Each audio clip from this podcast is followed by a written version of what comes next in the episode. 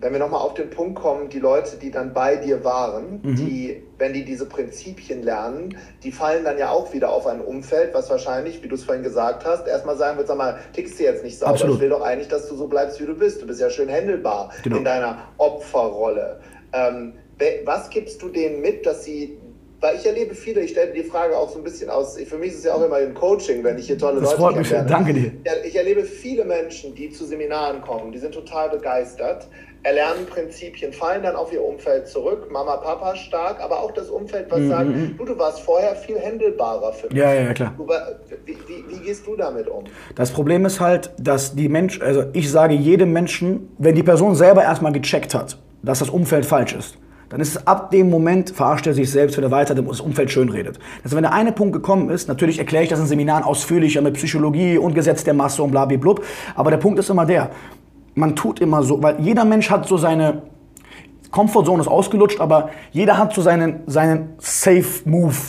Dieser Ruhemagnetzug geht auch sehr, sehr oft in, also man hat seine Schule fertig, bla bla bla, oder nach der Ausbildung und abends will man eigentlich nicht spezifisch sagen, ich treffe jetzt meine vier Freunde Alex, Simon, Max und Josef.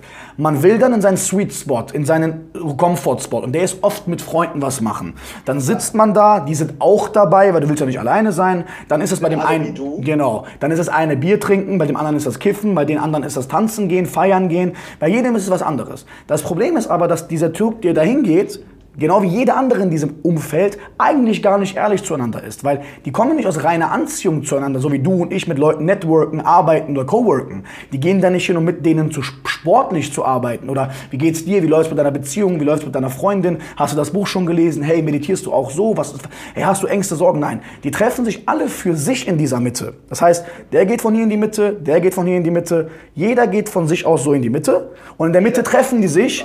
Und jetzt kommt's.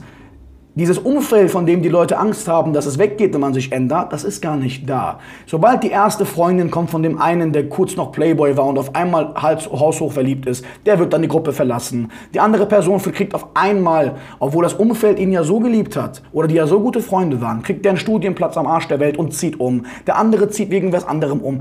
Dieses Umfeld, was Leute denken, aber meine Freunde, das ist eigentlich dein Ruhespot, den du mit anderen Leuten für dich, ich sag mal, bespaßt oder mit anderen Leuten für dich äh, befriedigend hältst. Würdest du den Schritt weitergehen zu sagen, du triffst dich ja eigentlich dort selber? Absolut, du hast auf den Punkt gebracht. Du triffst dich selber bedeutet, wenn du jetzt einmal gecheckt hast, ey, oh, Adrian, mein Umfeld tut mir nicht gut, dann, du, dann ist es nicht Adrian, der sagt, dein Umfeld muss weg, Du kannst nur nicht alleine sein. Oder du weißt nicht, wie du dich beschäftigen sollst. Oder du checkst, dass das, was du mit dem Umfeld tust, falsch ist, aber der andere Menschen es auch tun. Gesetz der Masse, denkst du, es ist doch nicht schlimm. Das heißt, oft schieben die Menschen die Verantwortung des Umfelds verlassen auf Experten wie dich und mich, wo ich dann wiederum spiegel und sage, schau mal, wenn dein Umfeld dir nicht gut tut, dann gebe ich dir nicht die Worte, um die zu verlassen. Du weißt, wie du mit denen sprichst. Weil dann gehen die auf einmal dahin und sagen dann, ähm, ich weiß, es wäre das Richtige, mich von einem Umfeld zu trennen, was mir nicht gut tut, benutzen dann unsere Worte. Und letzte Woche haben wir noch mit denen gekifft und gesoffen und mit Weibern da gechillt.